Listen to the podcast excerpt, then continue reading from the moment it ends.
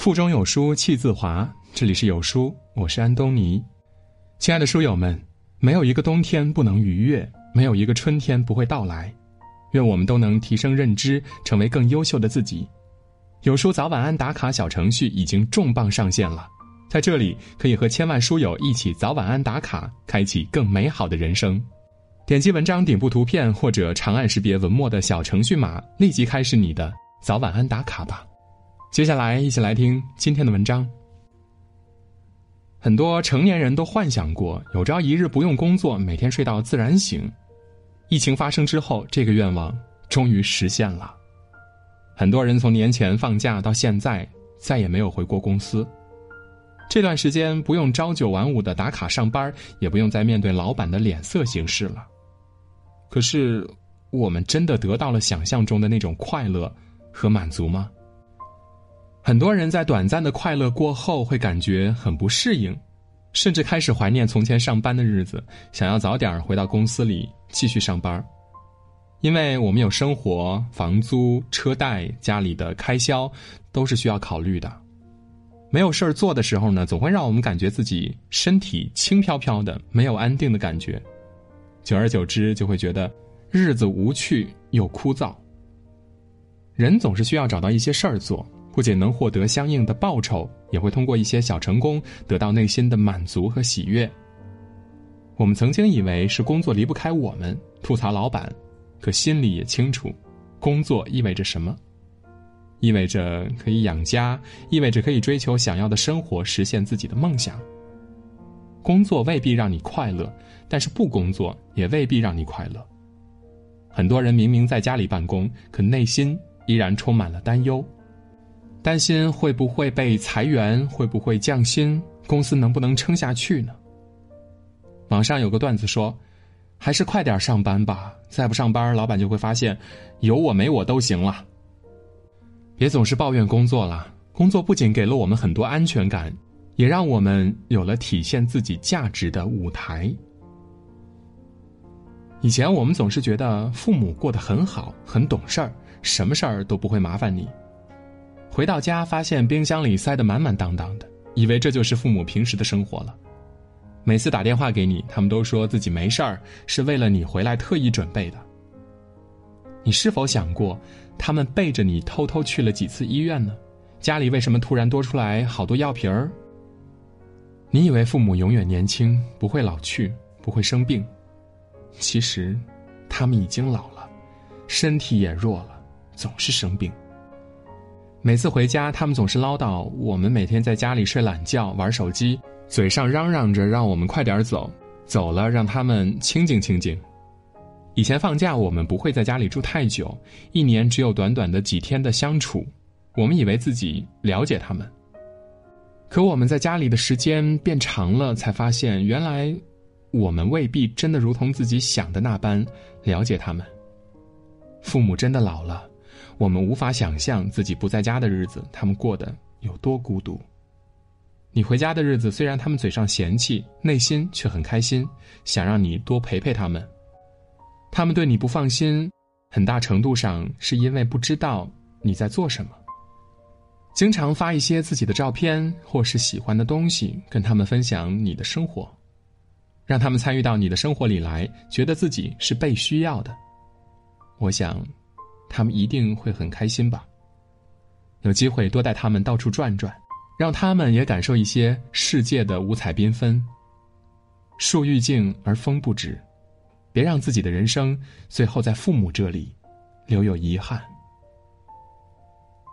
疫情发生前，很多夫妻都觉得彼此之间只有亲情，没有爱情了。婚姻生活平静的就像是一汪池水，风吹过也只会泛起。微小的涟漪。这段时间，夫妻都待在家里，足不出户，患难与共。很多夫妻关系恰恰在此时急速升温，变得更亲密了。有网友说：“先生戴着口罩下楼买菜，放下蔬菜，他去洗手，我就开始做饭。没想到，平时不做饭的他，居然钻进厨房陪我一起做了。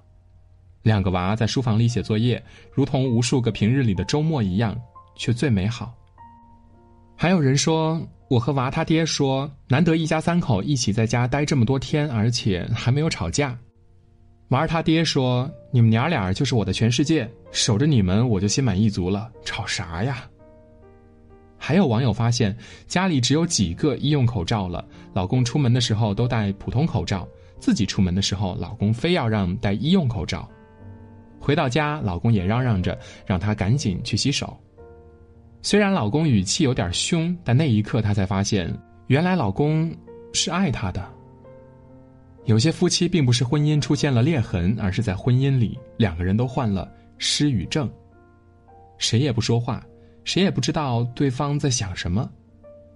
这段时间待在家里的两个人话渐渐多了起来，日子好像还是能过得有滋有味的。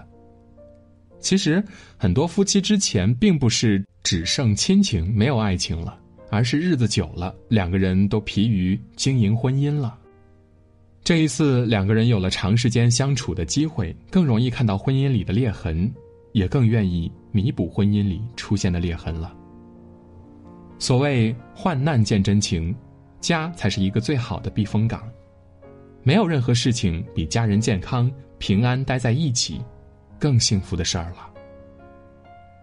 在我们的固有认知里，善良是一种美德。我们喜欢帮助别人，做一些力所能及的事儿，也喜欢善良的人，觉得他人品差不了。可是，一旦善良失去了理性，很有可能就会走向错误的结局。一个姑娘因为遇到了困难，在网上发帖求助，留下了自己的联系方式。帖子发出去之后，经过转发，被越来越多的人知道了。然后，无数个人打电话、发短信给这个姑娘，说一些鼓励、加油的话。实际上，真正有用的电话几乎没有。太多的电话蜂拥而至，接到最后，姑娘筋疲力尽，越来越绝望了。幸运的是，最后有人向姑娘提供了援助，但这条援助的信息差点就淹没在了无数的无用信息里。看到别人有困难，出于善意，我们总想做点什么；如果做不了什么，总想着要给他一点安慰和鼓励。打电话的人毫无疑问都很善良，但这种善良并没有经过理性的思考。正是这样没有理性的善良，反而让求助者越来越被动和绝望了。